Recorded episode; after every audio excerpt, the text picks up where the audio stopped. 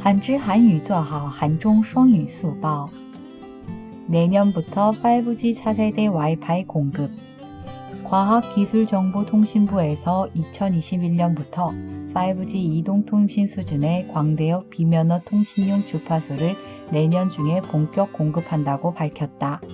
이는 코로나19로 인하여 온라인 수업과 비대면 서비스 수요가 증가하여 디지털 가속화를 문제없이 진행하기 위함이다. 이후 인구 밀집 지역에서도 자유롭게 와이파이를 이용할 수 있을 것으로 보인다. 明年起将提供下一代 5G WiFi。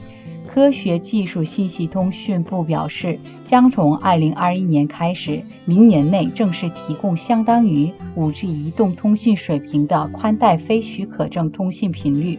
这是因为新冠状病肺炎导致在线上授课和非面对服务需求增加。为了保证数码加速化使用时不出现问题，此后在人口密集地区也可以自由使用 WiFi。韩语资讯尽在韩知。